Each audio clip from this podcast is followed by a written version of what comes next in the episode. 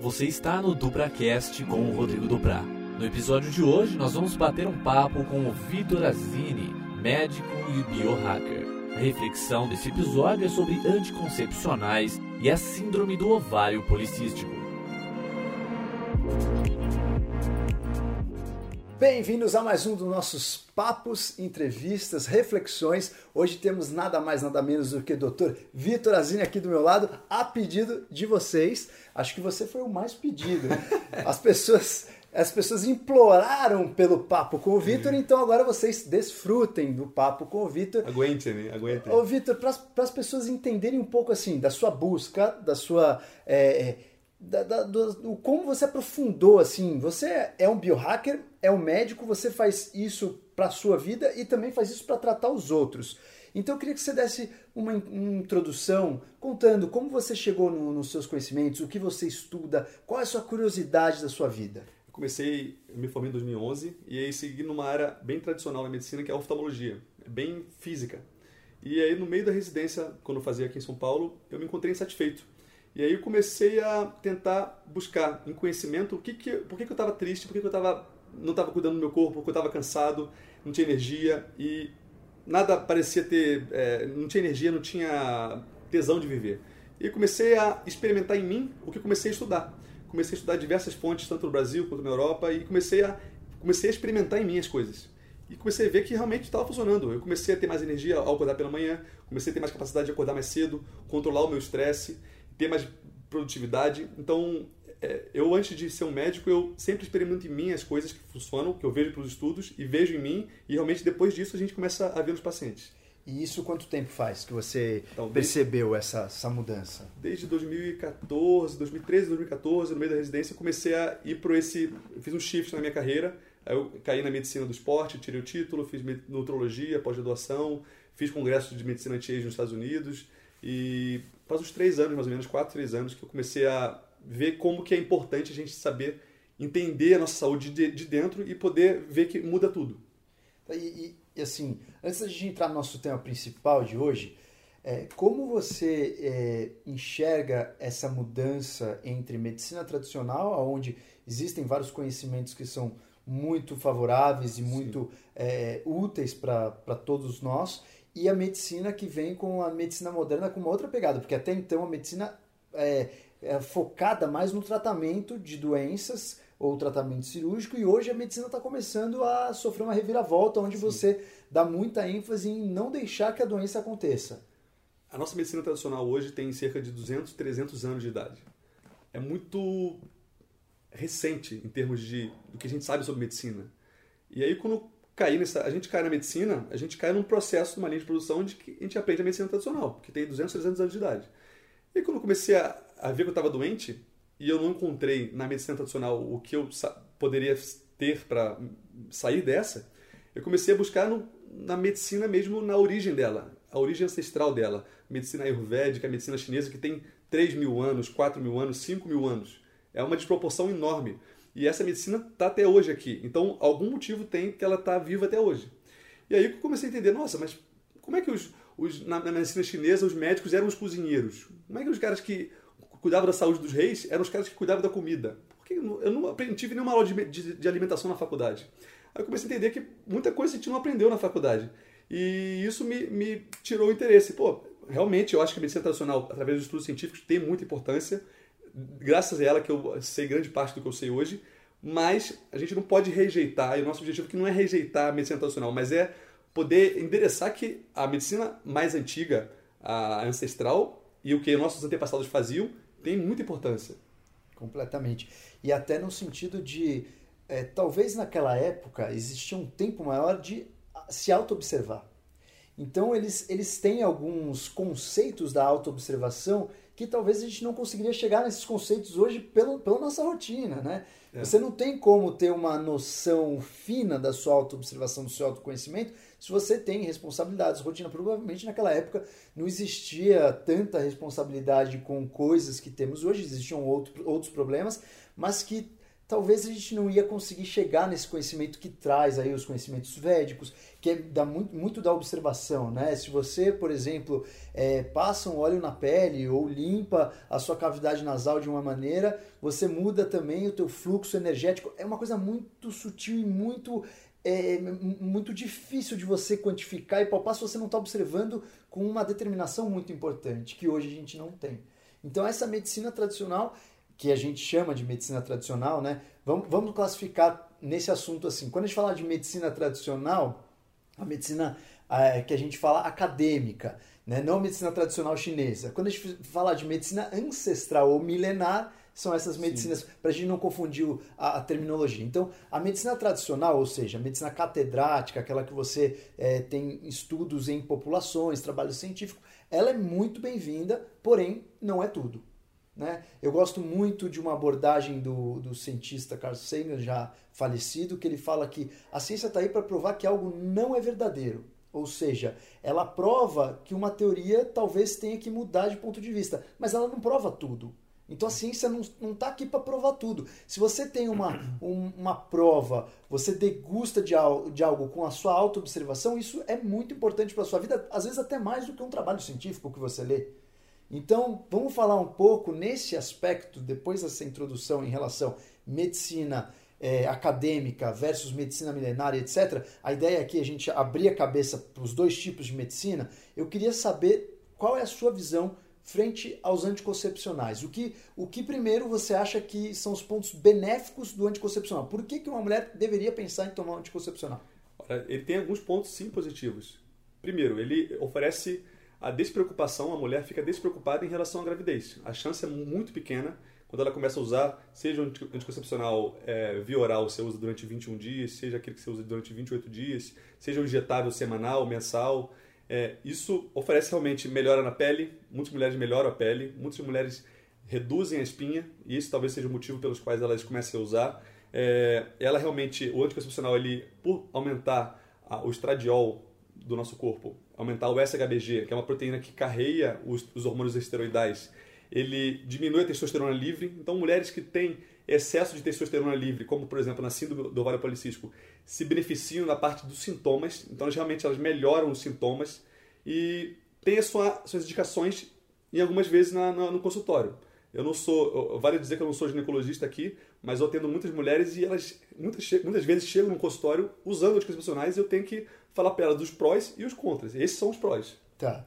E, e esses prós, você é, por exemplo, se chega uma pessoa com muita acne, etc e tal, é, é, é um manejo difícil. Toda vez que você tira o anticoncepcional de uma pessoa que toma o anticoncepcional há muito tempo, aquele padrão de estrogênio, ou seja, hormônio feminino clássico, quando você tira dá um, um, certo efeito elástico, né? O corpo não tá, não tem aquele meio termo ainda, ele não está equilibrado o suficiente para você conseguir tirar totalmente e a pessoa ficar com uma pele legal. Como é que você é, faz o manejo dessas pacientes que precisam de um, um, um certo bloqueio de testosterona, mas você ao mesmo tempo não quer é, pular para outro lado e desequilibrar no estrógeno. Na, na, medicina a gente não pode fazer nada de uma vez, de uma hora para outra, porque é muito comum voltar pior. A, a, pessoa, a mulher tem sintomas, ela controlou com anticoncepcionais, que é um tratamento paliativo para muitos sintomas, para de usar, volta pior. Então você tem que ser muito é, progressivo no tratamento. O que, que, você pode fazer? Você tem que, primeiro, é, usar alguns suplementos. Você tem que primeiro perguntar sobre a qualidade de vida dela. Não adianta ela achar que vai resolver o problema dela usando uma pílula. Primeiro, a, você tem que ver como é que é o hábito de vida dela, o que, que ela come no café da manhã, o que, que ela almoça, o que, que ela janta, que tipo de alimentos que ela come. Depois de, de ver esse ponto, se ela faz exercício físico, exercício físico é fundamental. Se ela controla o estresse dela, você fala sobre meditação, é, é uma coisa que a gente tem que estar com a cabeça aberta, mesmo na medicina que a gente faz hoje. A meditação não dava tanta importância há três anos atrás como eu dou hoje. Como é que é importante na nossa cabeça? Tem que ter alguma forma de controlar o estresse, tem que controlar a alimentação, tem que praticar, desde com as devidas, devidas indicações, o jejum intermitente ou o jejum, algum tipo de jejum. O nosso corpo precisa se desintoxicar, o jejum que permite isso.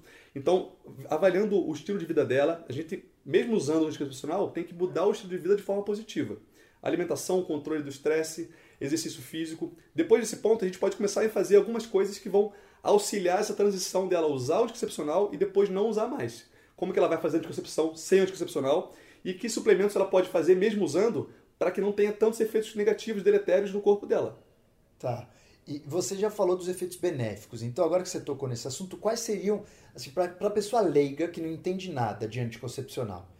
É, existem vários tipos de anticoncepcional, você pode trabalhar com diversos tipos de hormônios, e até mistos, com anticoncepcional só de estrógeno, só de progesterona, mini pílula de progesterona, dose pequena. Existem vários tipos de anticoncepcionais.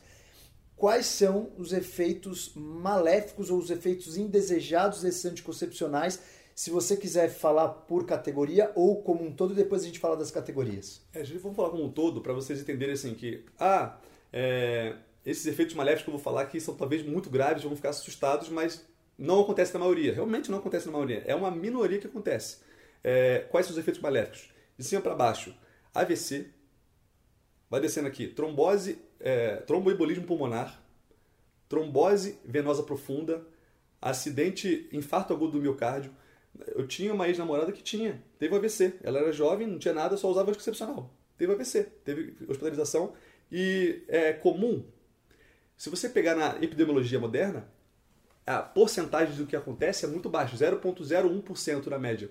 É muito pouco, mas a quantidade enorme de mulheres que usam no mundo hoje torna esse número absoluto muito grande. Ela teve AVC venoso ou arterial?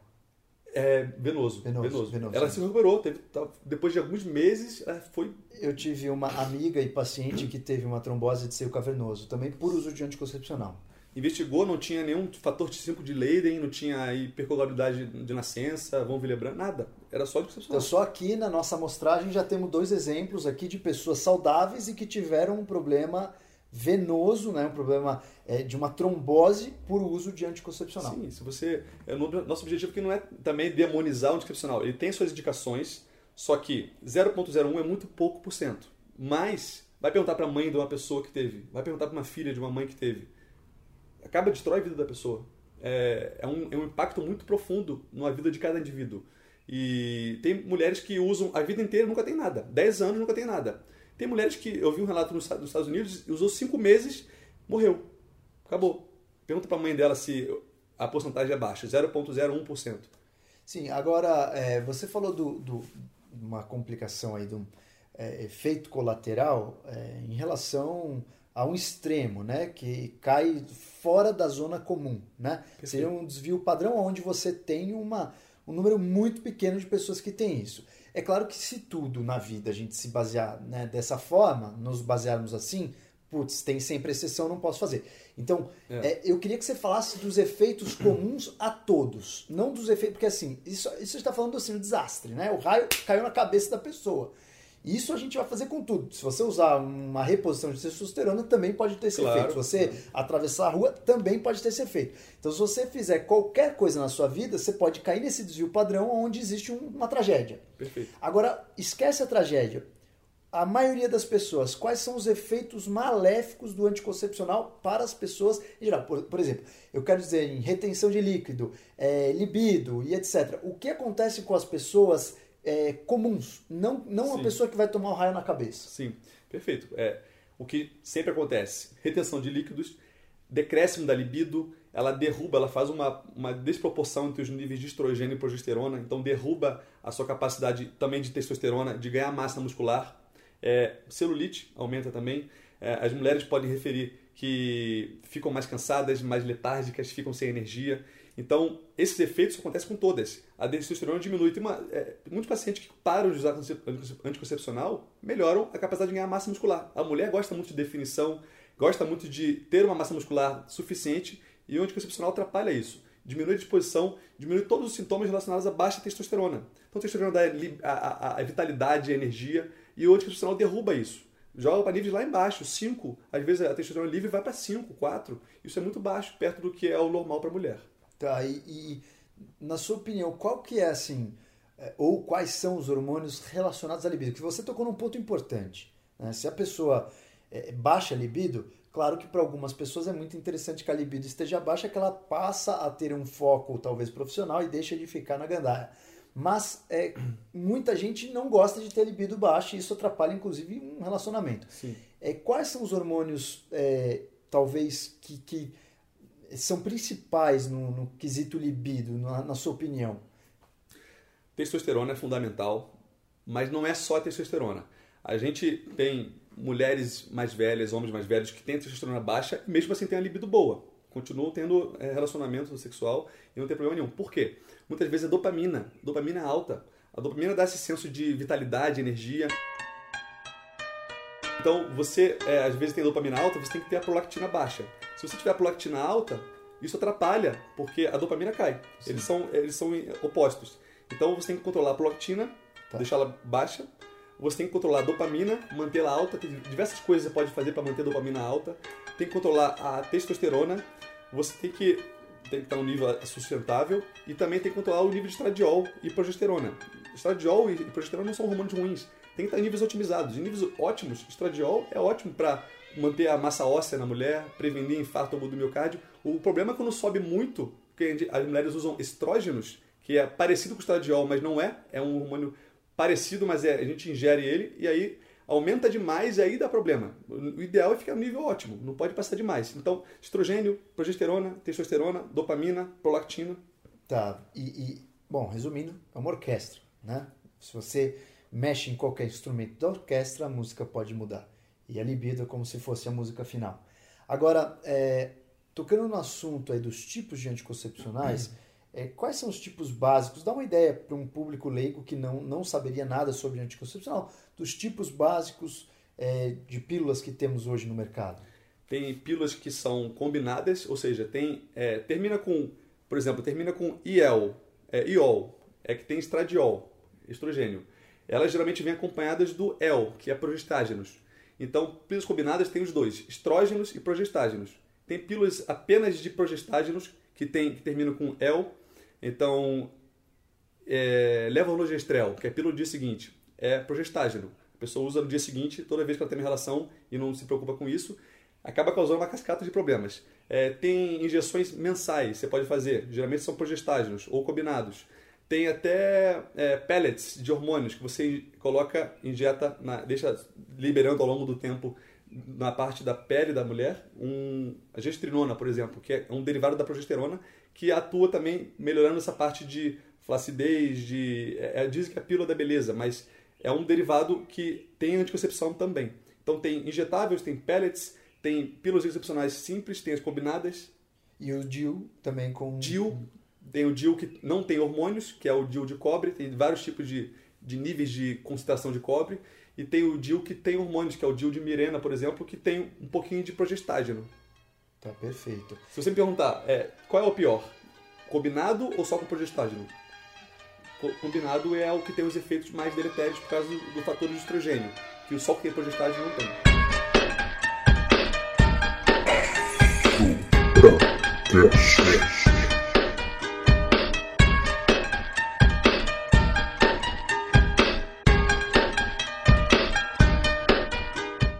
Você, o paciente chega tomando a pílula, você faz uma mudança radical de estilo de vida, é, uma mudança radical de alimentação, no sentido de orientar a pessoa a ter um melhor estilo de vida, uma melhor alimentação para funcionar melhor. E aí, no segundo momento, você tira a pílula, né? Ou você já tira em alguns casos de cara. Às vezes a, a mulher já chega sem a pílula, ela acabou de tirar e, e volta os efeitos colaterais. Então, cada caso é um caso. Às vezes a pessoa tirou e, nossa, voltou tudo pior. Não é que voltou, estava silenciado.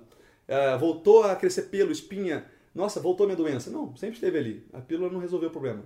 Agora, é, às vezes eu tiro de cara, dependendo do como ela já está fazendo. Às vezes ela está fazendo tudo certinho, o estilo de vida a gente vai tirando.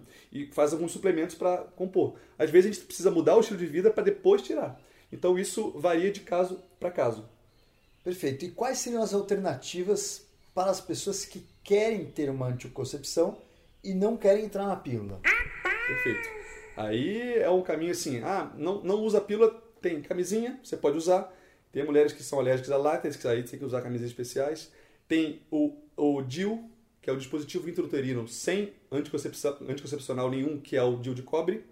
Tem é, a, o coito interrompido, ou seja, no período. Tem mulheres que conhecem o próprio corpo, então elas sabem quando tá, elas estão ovulando, o nosso corpo libera LH, que é o hormônio do luteinizante, elas sabem, opa, estou ovulando. Então, nesse período, você faz o coito interrompido. Você não, não ejacula dentro da mulher. Você faz a, a parte de ejacular fora, para tomar cuidado nisso. Lógico que risco, os riscos são muito maiores de você ter uma eventual gravidez. Mas existem diversas alternativas, até camisinha feminina tem também uma opção. É, é basicamente isso, assim. É, eu, eu, eu acabei tendo alguns contatos com é, muitas pessoas que fazem é, práticas milenares de é, tabelinhas, etc. E teve um método que eu achei muito interessante. É, principalmente, tem, existe uma, uma prática tântrica que você alinha o seu ciclo menstrual com o ciclo da, da lua. Perfeito. Então, quando você alinha o teu ciclo menstrual com o ciclo da lua, que são 28 dias, que é Sim. é basicamente uma média do ciclo, Sim. é muito interessante que a mulher sabe exatamente qual é a fase fértil do ciclo.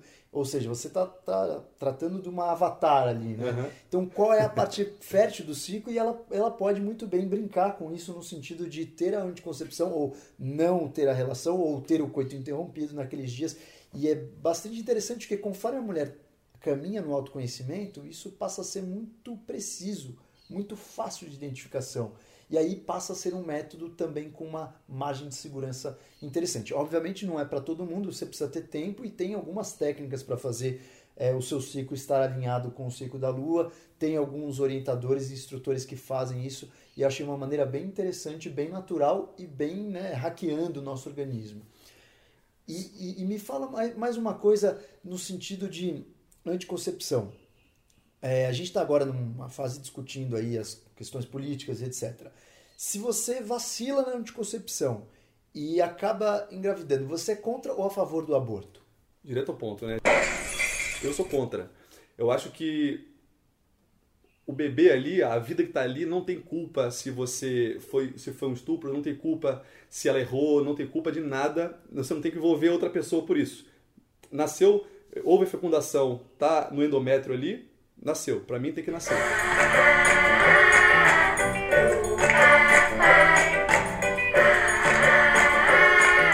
Não, não, não acho porque tirar a vida de alguém porque a sua vida você não tem condições financeiras, pensar assim nisso antes. Existe alguma outra forma medicamentosa, fitoterapeuta, é, fitoterápicos ou é, alguma outra medicação que você orienta para as pessoas que querem ter anticoncepção? Alguma forma fitoterapêutica para Uma mulheres? forma natural. Existe alguma forma natural que você orienta? Não, não sei de fitoterápicos que fazem anticoncepção. Você pode me... Sim. É, é, no sentido de... É, você tem alguns fitoterápicos que, por exemplo, são anti-estrogênico, então ah. você dificultaria né, ah, sim, uma, sim. uma anticoncepção, etc. É, você tem alguns fitoterápicos que o efeito colateral seria inibição do próprio estrógeno ou da própria testosterona, enfim, etc. Mas é, é claro que ainda são medicamentos que não tem nenhum estudo no é. sentido é, de eficácia, de doses, etc. Eu queria saber só se você tem alguma alternativa para isso. É, eu, prefiro não falar porque assim, vai que a pessoa usa esses suplementos, tem Sim. coisas que diminuem, mas e aí engravida, e aí é um problema muito grande. Como não tem estudos, eu prefiro assim, não me comprometer falando que tem inibidores da, da aromatase e outras substâncias que diminuem. E, e o chip da beleza, você, você indica? Algumas indicações, sim. É, é, é, bem difícil, assim. Todo mundo, até as pessoas acham que é, vai na farmácia e coloca o chip da beleza. Ela tem diversos benefícios do ponto de vista estético, aumenta o ganho de massa muscular. As mulheres não usam, com, a maior parte das mulheres não usa com o benefício de anticoncepção. Elas usam com benefício estético. Tá. Mas tem como efeito colateral a anticoncepção. É, é, a gente faz como motivo de anticoncepção? Eu não faço. Tá. Eu não sou ginecologista, não faço. Ah, agora, muitas mulheres que já têm uma idade um pouco mais avançada, ou 35 anos para cima, elas buscam a, o chip da beleza para melhor parte de ganho de massa muscular, melhor definição muscular. Mas eles também têm seus efeitos colaterais. Tem que ter ciência disso, porque pode aumentar a espinha, pode aumentar a retenção hídrica também, em alguns casos. Se não tiver com um estilo de vida bem ajustado, pode não ser tão bom.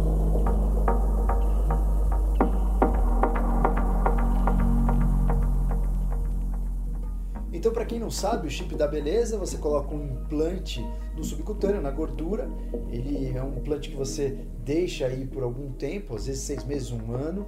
E esse implante ele vai liberando uma medicação para a corrente sanguínea, igual como, como se imitasse uma glândula do corpo que vai liberando hormônio.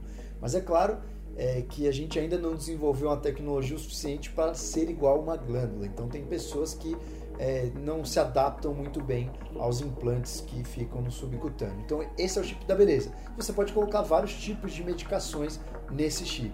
Você pode colocar gestrinona, progesterona, testosterona, e aí esse chip vai, vai trabalhando como se fosse uma glândula endócrina, mesmo como se fosse uma glândula do seu próprio corpo, liberando pequenas doses dessa medicação, e aí tem os efeitos desses hormônios. E os hormônios nada mais são do que mensageiros, então o corpo inteiro leva essa mensagem através do sangue para fazer mil e uma atitudes. É, e em relação à síndrome do ovário policístico, é, se na síndrome do ovário policístico o tratamento padronizado é o anticoncepcional, você está falando aqui que você não indica o anticoncepcional. As pessoas que têm síndrome do ovário policístico, quais seriam as alternativas? Por que você usaria nesses casos anticoncepcionais? Ou anticoncepcional, por que você usaria? E se você não usar, o porquê? Temos casos, sim, que é tão gritante os efeitos e você precisa de forma urgente melhorar aqueles sintomas que sim, às vezes... Que são quais? É, excesso de pelos pelo corpo, mulheres começaram a criar bigode, barba, é, barba é, excesso de retenção hídrica, cai cabelo pra caramba. Esses sintomas, quando ficarem muito excessivos, a gente tem que usar, mas sabendo que vai usar durante um período de tempo específico e vai parar do, depois de um certo tempo. Porque isso não é um tratamento, é, é só apenas para silenciar um pouquinho os sintomas excessivos da doença. Mas sempre, mesmo se usar ou não, tem que trabalhar com os hábitos, melhorar o estilo de vida. É, quer que eu fale sobre o que, que eu falo sobre. Sim. Tirando. Existe alguma dieta específica que você passa para isso? Então, bom, perfeito. É, o que, que a mulher que tem a síndrome ovário policístico ela sente? Ela sente é, virilização, então a, às vezes a voz fica mais grossa, ela fica com retenção hídrica, pelos pelo corpo, começa a cair cabelo, ela pode ficar com a libido excessiva porque tem testosterona demais. Sim. Então aquela mulher que já sobrepeso, mais taradinha, é o, é o perfil típico, mas não necessariamente ela tem mais libido, pode ter pouca libido. E aí você tem que trabalhar essa parte de redução da parte da testosterona livre de forma natural.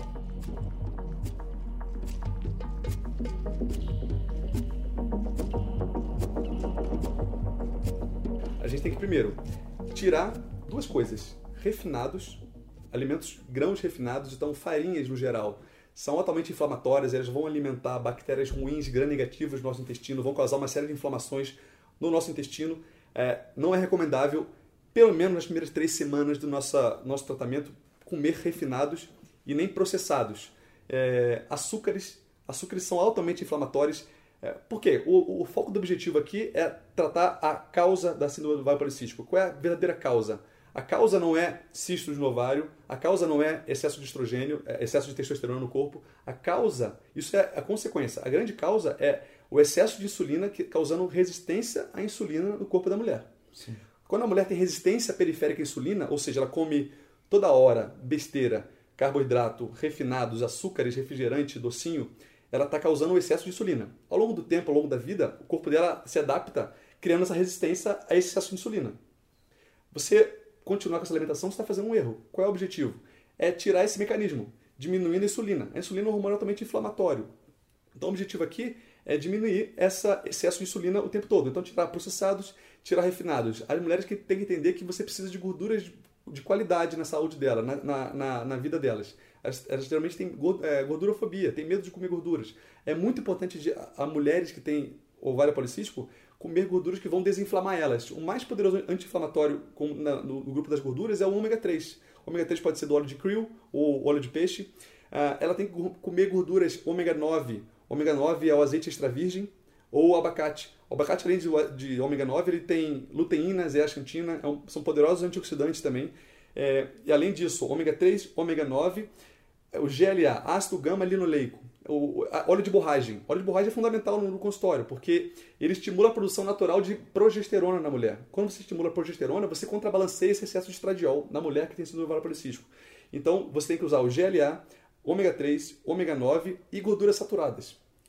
Grande parte das mulheres, a grande maioria, precisa de gordura saturada. Elas têm medo de é, banha de porco, elas têm medo de óleo de coco, que é gordura saturada de cadeia média, elas têm medo de, enfim, gordura de origem animal, vísceras, é muito importante. Antigamente, nossos antepassados, eles, eles quando matavam o animal, eles comiam as vísceras do animal, não comiam a, a o músculo em si. E é nas vísceras que tem a grande, grande parte das gorduras ali. Então, a gente tem que comer gordura saturada, ômega 3, ômega 9 e GLA. perfeito. E você, você citou é, para evitar os refinados em relação à inflamação.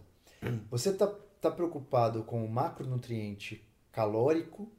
Você está preocupado com a existência de insulina ou com a inflamação ou com os dois? Nestes casos, né? não estou dizendo uma saúde em geral. Nesses casos, estou preocupado com resistência insulínica e inflamação. O foco principal é resistência insulínica. A inflamação a gente vai atuar também através de outras formas. Tem que saber controlar o estresse, estresse crônico que gera inflamação. É, ela tem que usar alguns suplementos que são anti-inflamatórios, naturais. Por exemplo, espirulolactona, vitamina C, é, às vezes até metformina, que é um, é um medicamento que é usado muito para diabéticos, mas melhora essa resistência periférica à insulina e é um poderoso anti-inflamatório também. Então, é, e complexo B. Suplementos que são atuantes na, tanto no sentido da resistência insulínica quanto na inflamação. Mas o foco principal, ao meu ver, a base de tudo é a inflamação crônica, causada pela insulina desregulada ao longo da vida delas. Tá, perfeito. E aí, nestes casos, você substitui essa farinha refinada por alguma coisa ou você é, faz uma dieta mais low carb? A dieta low carb é fantástica. Em grande parte do consultório, elas respondem muito bem. Uma minoria, você não pode, não, não, elas não são, se dão bem com gorduras saturadas. Uma minoria de mulheres são assim. Mas a grande parte das mulheres, é, eu acho que a alternativa principal é fazer uma dieta pobre em refinados e processados. Se vai fazer low carb ou não, não interessa.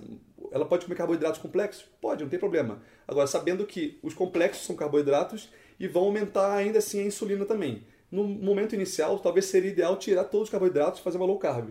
Mas se ela gosta de carboidratos, gosta de comer complexos, depois no futuro, depois que silenciar os sintomas, volta a comer sem problema nenhum. Tá, perfeito. Você tem algum teste metabólico que você usa para identificar quem são as boas ou más respondedoras? É, a gente usa o teste de alergia alimentar, ou seja, algumas mulheres qual, têm... Qual teste que vocês usam? De sangue. Manda tá. do laboratório aqui no... Pode ser em Minas Gerais ou Rio de Janeiro. Tá. Ela faz o exame de sangue e ela avalia, através de 200 alimentos, depende do número de alimentos, se ela tem alergia a alguns alimentos ou não. É, às vezes é milho, às vezes é soja, mas no geral a gente procura sempre, no geral, tirar processados refinados sempre e ver se tem alguma inflamação subclínica que a gente não identificou pela, pelo esse teste é, pela alimentação geral. Então tem que ver quais os alimentos que estão, mesmo que ela comendo bem, está inflamada ainda, pode ser que ela está com alergia a, a semente do tomate ou ao milho. Então a gente tem que avaliar através de coisas mais específicas, em alguns poucos casos. Tá, e, e o processado, refinado, é um termo muito amplo, né? Que Sim. se você tomar um whey protein hidrolisado, é um produto altamente processado. Sim. É, se você toma, come, por exemplo, se você compra uma banana picada, ela já foi processada. É. Né? Então, assim, o que você, na sua opinião, no seu ponto de vista, quando você fala processado e refinado, você está se referindo a qual processo? Primeiro, é, quando você faz a, o processamento, você pega um carboidrato complexo e processa ele vira uma farinha, isso eu sou contra. É, isso, isso, isso é inflamatório. Você, uma, uma, uma célula tem uma célula complexa, um carboidrato complexo, tem amido dentro dela. Quando você processa ela, você quebra essa membrana externa expõe toda o carboidrato que está dentro ali para sua flora intestinal, para o seu intestino. Com isso você inflama muito o seu corpo. Então quando a gente usa carboidratos complexos e, e refina ele, ou seja, farinha de trigo ou até o próprio sal pode ser um refinado, não é legal e até refrigerante também. E açúcar, isso eu preciso de falar, também é fundamental você tirar qualquer tipo de açúcar por conta desse processamento. O, o, toda a sequência de processamento são diversas etapas em que você quebra aquela célula que está inteira e expõe as substâncias que estão dentro da célula para o nosso intestino. Esse processamento não é legal. Agora, você usar uma gordura, por exemplo, farinha de amêndoa, não é tão maléfica, porque é uma gordura, não é um carboidrato. Você processou, mas não é uma gordura. É, não é um carboidrato, é uma gordura. Tá. E em relação às proteínas? O processamento de proteínas. No sentido de inflamação, porque você está falando, batendo bastante na tecla do carboidrato. Mas a proteína, ela talvez é até tão ou mais inflamatória do que o carboidrato. Ela gera uma reação em relação a, a, a, ao sistema imune, né? Identifica a proteína de uma forma talvez até mais agressiva, às vezes, do que um carboidrato. Então você, você faz imunoglobulinas ali voltada para aquela proteína. Você está batendo bastante na tecla do carbo. Na proteína, você orienta alguma questão de escolha de proteína é, ou em relação a esse processamento Sim. de proteína? Existe alguma orientação? A proteína é, de origem vegetal ou animal muitas vezes são inflamatórias. O glúten, a caseína, a beta-lactoglobulina, então proteínas de origem do trigo, proteínas é, que estão no leite, leite de origem animal, é, as proteínas vegetais, que são o grupo das lectinas, elas são. O glúten é um tipo de lectina. Sim. Lectinas são proteínas que os vegetais não podem fugir dos seus predadores. E o que elas fazem? Elas produzem venenos para que a, a lesma, vamos supor, a lesma não coma ela de novo, ela passe mal. Ao longo do tempo a gente foi dominando a agricultura e elas continuam sendo produzidas. O tomate tem muita lectina na, na, na, na casca do tomate, na semente do tomate. É, arroz, feijão, feijão tem muita lectina, por isso que muitas mulheres deixam ele de molho para justamente tirar essa lectina. É, lectinas, e a pior, que é a mais famosa delas, é o glúten. Altamente inflamatória, é uma proteína que inflama a nossa parede intestinal e pode causar uma inflamação no, na parede do intestino, causando uma hiperpermeabilidade intestinal. Então, a gente sempre evita essas proteínas sabidamente inflamatórias, principalmente glúten e principalmente leite derivados, que tem a caseína. São os campeões. Ah, outras lectinas, aí talvez seja bom fazer um exame de sangue para saber se ela pode comer a semente de tomate. Muito, muitas vezes o italiano antigo, ele tira a casca do tomate e tira a semente de tomate, porque ele Sim. sabe disso. Mas assim, o grosso, é, é, eu sempre busco atender, responder uma coisa que vai responder 90% do caso. 10% às vezes não resolve, mas o grosso a gente consegue através dessas proteínas de origem vegetal. Perfeito.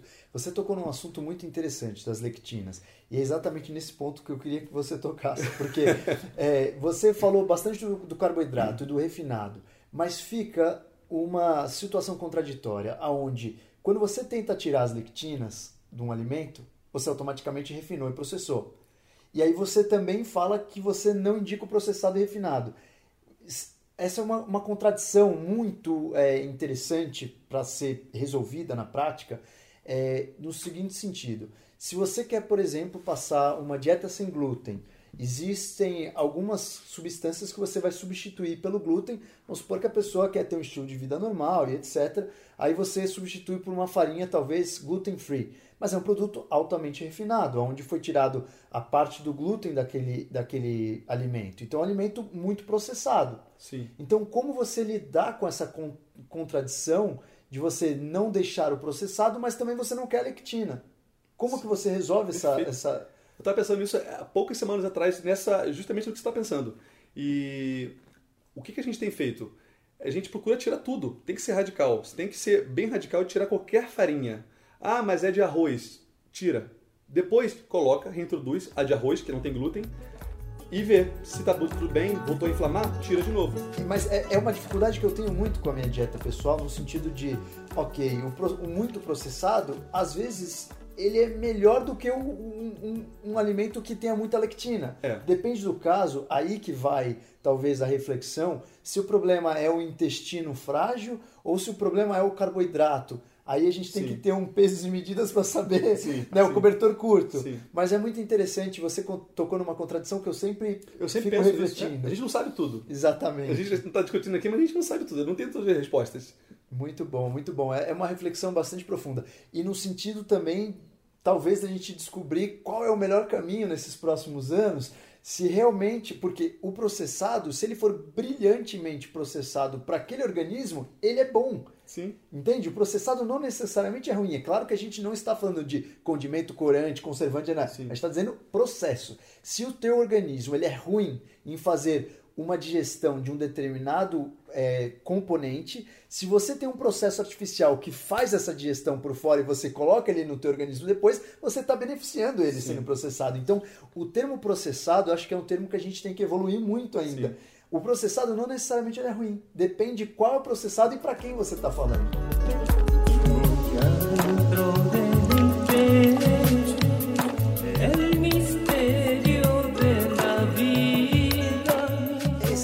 Processado é ruim? Será que o processo que está acontecendo, por exemplo, se você pega o TCM, TCM triglicerídeo de cadeia média, a gente já falou bastante aqui de TCM. Eu, durante o meu jejum, quero quebrar meu jejum com TCM porque eu já melhoro minha produção de corpos cetônicos, ou seja, eu dou um combustível para o meu cérebro.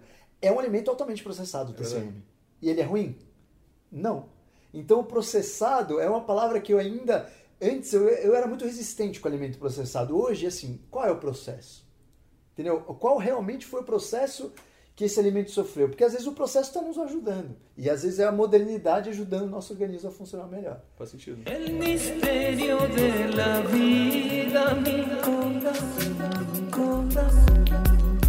Es una voz escondida entonando una canción. Agora, me fala assim, com, com toda essa sua busca, né, com tudo isso que você é, traz de conhecimento, de estudo, e até sua busca pessoal com seus pacientes, se você fosse dar assim, três conselhos para aquelas pessoas que querem ter uma qualidade de vida melhor, quais seriam esses três conselhos?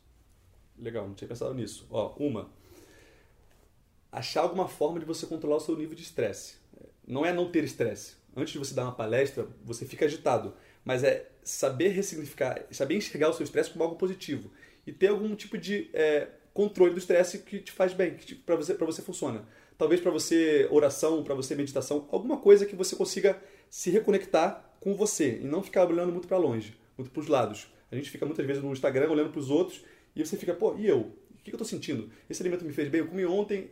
As pessoas não, não têm noção de que elas almoçam e ficam morrendo de sono depois do almoço e não entendem que acabaram de comer uma besteira, acabaram de comer uma lasanha ali. Então, primeiro, controlar o nível de estresse. É, tentando. Um, você é mais categórico. Meditação.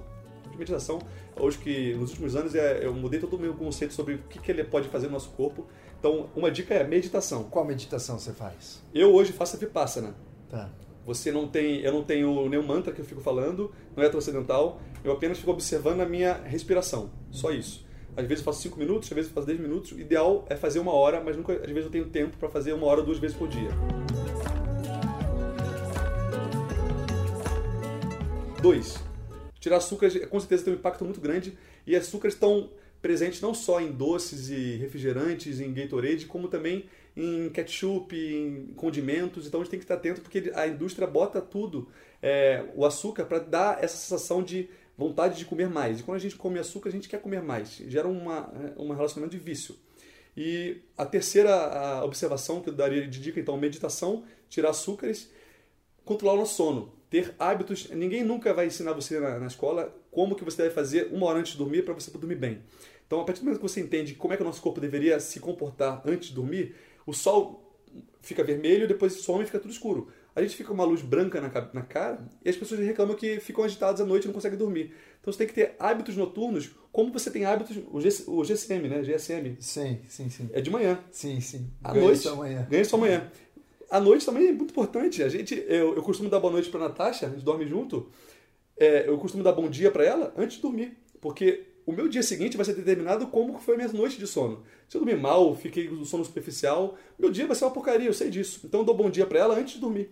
Se eu tiver hábitos uma hora antes de dormir, e isso a gente tem que aprender, a gente consegue conquistar o nosso, nosso dia seguinte. Perfeitíssimo, perfeitíssimo.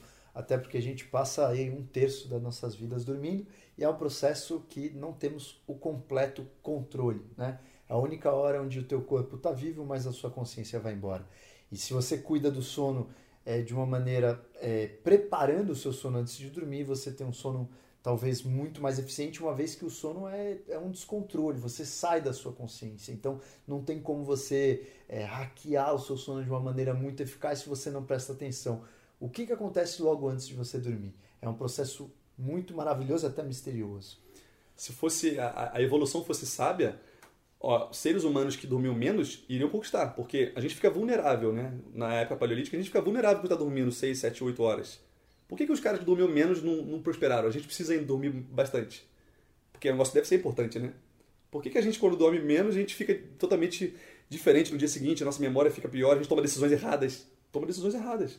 E a gente dava plantão, eu dava plantão na faculdade, e tinha um dia que eu dei plantão duas vezes seguidas, dormi muito pouco. Eu tomei a decisão de parar no meio da estrada e dormir. Eu acordei duas da manhã, numa área super perigosa, cheia de gente perigosa em volta, e a decisão que eu tomei, a gente toma decisões erradas. Então a evolução não foi suficiente para provar que tem que dormir pouco. Eu tentei dormir pouco já, mas não dá certo. Não é legal. É, se você quer produzir bem, durma bem. Senhoras e senhores, esse é o Dr. Vitor Azini. Vitor, se alguém quiser entrar em contato com você, qual é o contato que você deixa? Você é, publica todos os dias rede social? Qual é o maior meio de ter contato com o seu conhecimento? Meu favorito hoje é o Instagram. Eu boto no stories ali coisas do meu dia a dia e faço posts um pouco mais densos com conteúdo lá. Tem o YouTube também, que é o grande é, forte ali, que é o canal do YouTube, Dr. Vitor Azini também. E tem o Facebook, são os suspeitos usuários, né? Então, Facebook, é, YouTube, mas o principal, Instagram. Você responde as perguntas das pessoas? Respondo todos. Meu, meu irmão acha que eu sou maluco, eu respondo todo mundo. Então, maravilha. Senhoras e senhores, se vocês quiserem esclarecer dúvidas desse assunto ou até mais, porque a gente nem começou a elaborar, teve assunto, tem assunto aqui até de intermitente que eu vou convidar o Vitor outro dia pra gente falar, que é um assunto fantástico que eu adoro também, já vi que ele faz muito. Mas se vocês tiverem dúvidas aí quiserem saber antes do Vitor vir para o nosso próximo encontro, escrevam para ele e sigam o Dr. Vitor Azini no Instagram. Vitor, brigadíssimo pela presença. Foi legal. Foi uma maravilha você aqui com a gente. Brigadíssimo. Obrigado a você, obrigado pela oportunidade, é isso aí. Até a próxima, senhores. Você ouviu mais um episódio do nosso Duo pra Cast com Rodrigo Duprat. Se você gostou desse episódio, serviu para você refletir ou ser melhor do que antes do episódio, chega lá na página do iTunes, classifica nosso podcast com cinco estrelinhas e ajude nosso podcast a receber os melhores convidados. E para você que ouviu esse papo até o final, vou dar uma dica de livro para você aprofundar na história dos vegetais. O porquê que um vegetal pode ser inflamatório, qual é a defesa dos vegetais, que são as lectinas que falamos aqui no episódio. Tem um livro, eu não sei se tem a versão, a versão traduzida, mas ele chama The Plant Paradox, o paradoxo das plantas, com o Dr. Gundry. Recomendo muito esse livro para quem quiser aprofundar neste tema. Até o próximo episódio. Continue dando as suas dicas, sugestões de novas entrevistas. Relembrando que esse episódio quem escolheu foi você. Obrigadíssimo pela sua dica e até a próxima, senhores. Melhores do que ontem e pior do que amanhã. Do que amanhã.